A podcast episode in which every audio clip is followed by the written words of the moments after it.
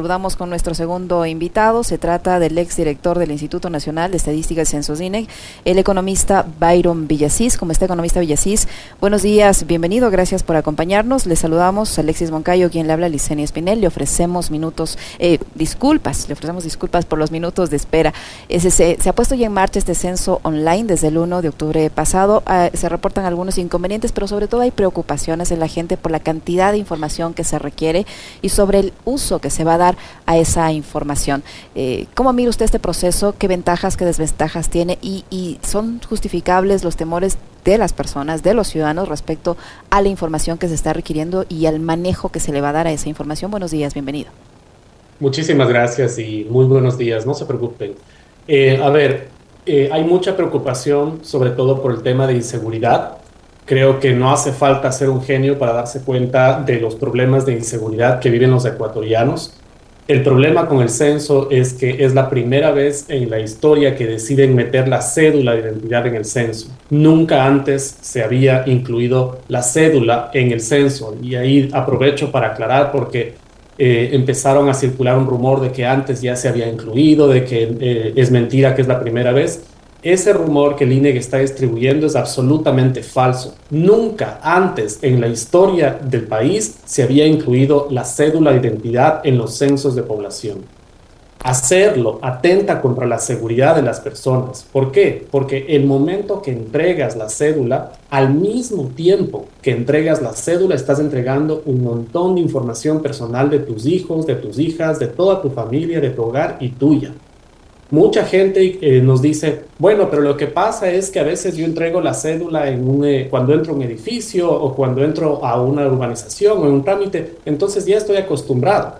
Primero que eso está mal, porque el ecuatoriano debería cuidar mejor sus documentos. Y segundo, el problema con el censo es que al mismo tiempo que estás dando la cédula, estás dando todas las características que describen a tu familia de forma individualizada. Por lo tanto, expones la seguridad, incrementas el riesgo a que te hagan suplantación de identidades, a que te hagan persecución política, a que después te amenacen con vacunas y secuestros. Es bastante fácil eh, darse cuenta que en un momento, sobre todo como estos, es realmente una locura pedirle a la gente que revele su identidad. Peor aún obligándole, que es una cosa que también ha empezado a inclusive promocionar esta semana, que tienen la obligación los servidores públicos de estarse censando y con toda su familia. Eso es una barbaridad legal, eso es una barbaridad, barbaridad ética. En ningún país del mundo, creo que solamente en una época de la guerra, cuando estaba Hitler, querían listar a las personas dándoles sus nombres, su cédula de identidad, su etnia y encima obligándoles a través de las oficinas de talento humano de, los, de, los, de las entidades públicas. No entiendo en qué lógica se basaron para, para, ese tipo de cosas, porque realmente ponen en peligro a la gente, como si no fuese suficiente lo que aguantamos todos los días. Pero ahí, ahí, ahí quisiera una aclaración, economista, qué gusto saludarle. Eh, como siempre, un placer conversar con usted. Eh, el, el, tema de la entrega, porque tengo entendido además que también les piden el número de teléfono, ojo con eso, y es, ¿la entrega de esta información es opcional o es obligatoria? Porque leí a algunos funcionarios del INE aclarar con respecto de esas dudas que no solo las, las, manifiesta usted, economista, sino también otros em, seguidores y tuiteros en general. Em, y funcionarios del INE decían, no, ojo, que no es obligatorio entregar esa información, es opcional. Bueno fuera, pero eso también es falso. ¿Por qué es obligatorio? Es obligatorio porque cuando tú te metes en el aplicativo, antes, antes de que empiece toda esta reacción ciudadana, no tenías otra opción que la de incluir la cédula de identidad apenas hace pocas horas activaron un mecanismo para que tú puedas registrarte con el 999. Sin embargo, la gran mayoría de personas no sabe esto. Ellos no te dicen explícitamente no metas su cédula, sino que cuando te metes al aplicativo lo primero que te pide es una cédula de identidad. Entonces es bastante obvio que te están provocando que te metan al, sistema a través de la cédula. No te dicen explícitamente, no queremos la cédula, por favor, cénsese, como debería ser en cualquier país racional en el contexto de inseguridad que vivimos. Primero. Y segundo, es falso lo que dicen en el operativo físico, en el operativo de noviembre. ¿Por qué? Porque si tú revisas el formulario, no tienes opción para no sabe, no contesta o no quiere contestar. Simplemente te dicen, ¿tienes cédula de identidad? Sí, dígame el número y, no hay una opción para decir no sabe, no contesta.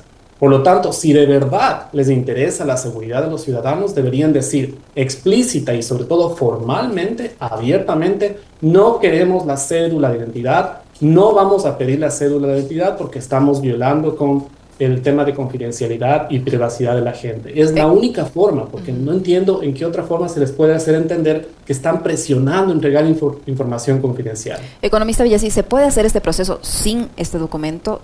yo me pongo del otro lado un, momento, ¿no? El, el, INEC puede hacer este proceso de censo, sea online o sea de manera presencial, sin que el ciudadano eh, presente este documento o, incluye el número de cédula en, este proceso eh, y, qué, y de qué manera se garantiza que la información que el ciudadano provea tanto en línea como presencialmente sea la, verídica y, el censo refleje una realidad. Claro, la mejor forma de que el censo sea eh, lo más cercano a la realidad es que la gente no se sienta presionada, no se sienta obligada y no sienta miedo de responder a las preguntas. El momento que no entregas un, número como el de cédula de identidad, se bajan esas defensas. Es obvio que sí. Todos los días sabes que aparecen muertos en las cárceles, que le vacunaron a un amigo en el negocio en, tal lugar de la ciudad, que asaltaron a la gente, que le debitaron a mi papá en el banco. Sabes que estás rodeado en un país donde la inseguridad, pero se brota en cada momento el momento que estás diciéndole, me tiene que entregar obligatoriamente la cédula y encima la de toda su familia y a través de eso y no de la opción, obviamente que generas esa percepción. Por lo tanto, respondiendo explícitamente a tu pregunta, sí hay cómo hacer censos sin cédula, porque el objetivo del censo es contar personas. Y para contar personas tú no tienes que pedirles la cédula.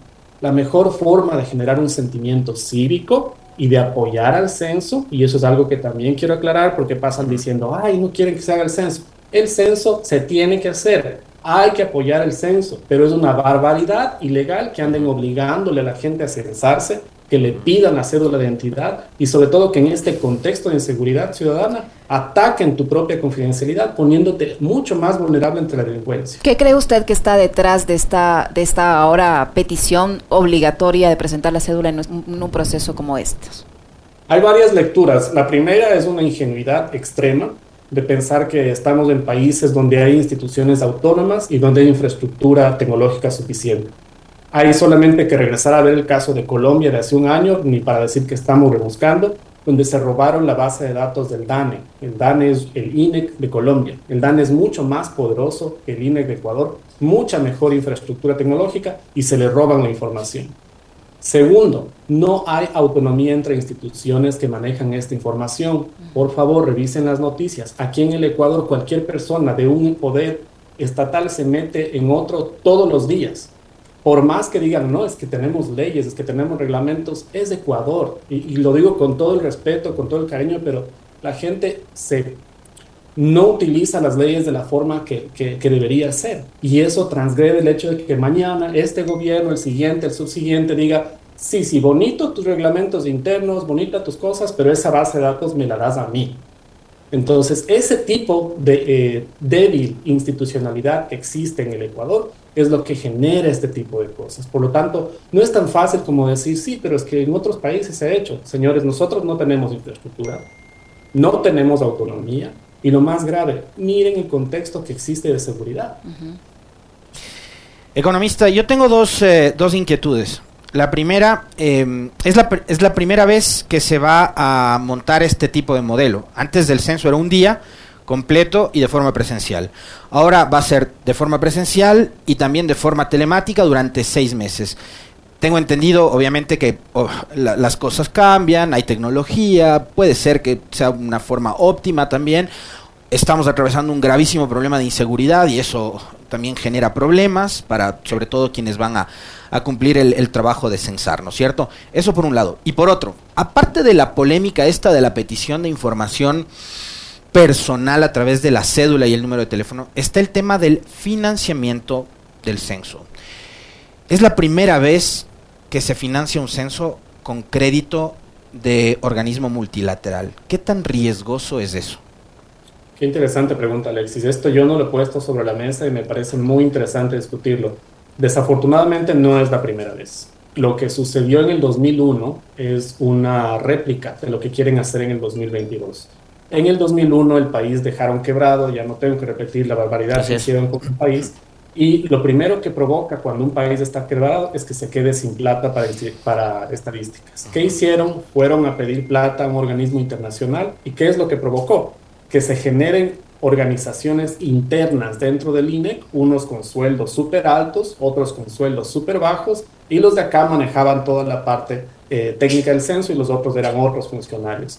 A la larga, ¿qué es lo que pasó? Que la base de datos del censo era más fácil de conseguir en Washington, D.C. que en el propio Ecuador, a menos que tú pagues ilegalmente a ciertos funcionarios. Cualquier investigador social que eh, trabajó durante los años 2000-2010 sabe que yo no estoy mintiendo. La base de datos se vendía o la podías acceder en Washington. ¿Qué es lo que está pasando ahora? Justo se les ocurre hacer convenios con el Banco Mundial, con las mismas organizaciones de siempre. Ellas van a tener prioridad para acceder a las bases de datos y nuevamente empieza esta lógica de que va a haber una organización interna dentro del INEC con determinados responsables y con determinados perfiles. Es exactamente lo mismo que repitieron en los 90. El censo financiado por una entidad extranjera y luego tengo plena seguridad y plena tristeza en decirlo que la base de datos con cédula de los ciudadanos ecuatorianos va a reposar en Washington, D.C. A diferencia de que ahora no estamos quebrados y tenemos una reserva con 10 mil millones de dólares. Sí, lo grave de todo esto ya sabemos, o sea, no, no hay un guion ni siquiera creativo, ¿no? Todas estas cosas hacen burócratas a veces para ganarse después de un puestito. Puertas giratorias. Exacto, lo que es, no es ni, siquiera es creativo como para decir qué interesante lo que hicieron, no estoy de acuerdo, pero qué interesante, no. Es un tema de qué hago para ganarme un puesto después, les aseguro acceso a la base de datos y yo mismo termino después de consultor no piensan en el país, no piensan en la gente, decir, vean, ¿cómo hacemos un censo que la gente se sienta tranquila de entregar su información? ¿Cómo hacemos un censo que le sirva al país? No, está el tema de cómo consigo la base de datos para ver si es que amarro alguna cosita con los temas de los bancos afuera. Necesitamos gente que, que, piense un poquito en la ciudadanía. Si es que no, no es que están afectándole a este gobierno, están afectando a muchos gobiernos. Y lo más grave de todo, que sinceramente es lo que a mí me asusta, es que anden obligándole a la gente del sector público, literalmente atacándoles, acosándoles con los departamentos de talento humano, de que tienes que censarte o te vamos a sancionar. ¿Qué fue la lista? ¿Qué fue que no te censaste? En serio, eso no ha sucedido ni siquiera en, en Alemania fascista. Había departamentos de recursos humanos diciéndote, dame la cédula de tus hijos, la etnia de tus hijos, la identidad sexual de tus hijos y tienes obligación de entregarlos. O sea, creo que se les está yendo las manos algo tan sencillo, necesitan a alguien que fuera de todo este esquema les diga, ¿en serio creen que está bien obligar a entregar esa información? Para un poco eh, darles cuenta en qué contexto estamos viviendo. Economista Villasís, eh, ¿de qué manera? Pues, es indudable que el censo es necesario para saber la realidad en la que, tenemos como país, eh, pero ¿de qué manera sería la más segura y adecuada de realizar este proceso por un lado? Y por el otro, ¿cuáles son los riesgos? Tomando en cuenta que desde el gobierno del señor Lenín Moreno ya tuvimos estos ataques de robos de información. Yo recuerdo al señor Michelena en ese entonces diciendo que ya mandaba la ley a la Asamblea, que ya habían solucionado, que nunca más iba a pasar esto, pero finalmente eso no se solucionó y se han producido periódicamente estos robos de información. Teniendo eh, ese antecedente de que no tenemos la seguridad de que nuestra información esté, esté segura en ninguna parte, eh, ¿cuál es el riesgo de que se continúe el proceso de esta manera y qué se puede hacer con esa información si cae en malas manos? Bueno, lo primero que pueden hacer los ciudadanos es defenderse y decir, no, yo no voy a dar la cédula. Por más que el aplicativo no tenga eso, entonces yo no voy a llenar este censo en línea, voy a esperar el operativo físico. Voy a apoyar el censo, voy a darles mi información, pero yo no tengo por qué entregar mi cédula de identidad. La mejor arma que tiene el ciudadano es darse cuenta cuando un aparato político le está oprimiendo, cuando les están presionando a la gente para que entreguen cosas de su familia eh, y ojo que están inclusive yéndose en contra de la propia, el código de la niñez eh, y de la adolescencia, levantando información confidencial de nuestros hijos. O sea, están yéndose demasiado lejos. Entonces, la primera arma es decir, no, yo no quiero entregar. La segunda, inclusive para el gobierno, es mucho más práctica. Quite la cédula del censo. Eso va a hacer que la, gente sienta mucha más tranquilidad, va a estar mucho más eh, relajada y va a entregar la información de calidad. No que opcional, que les dejo ahí medio ambiguo, que le pongo en un decreto que es obligatorio, pero le digo que tal vez no, tal vez sí. No, digan explícitamente, no vamos a incluir la cédula en el censo, no hay esa pregunta, por favor llenen con tranquilidad. Esa es la mejor forma, porque de esa forma la gente va a llenar con mejor calidad la información y le beneficia a todos y después no estás ahí que te llegan amenazas, te dedican plata del banco o te llegan cosas más graves como suplantación de identidad. Muy bien.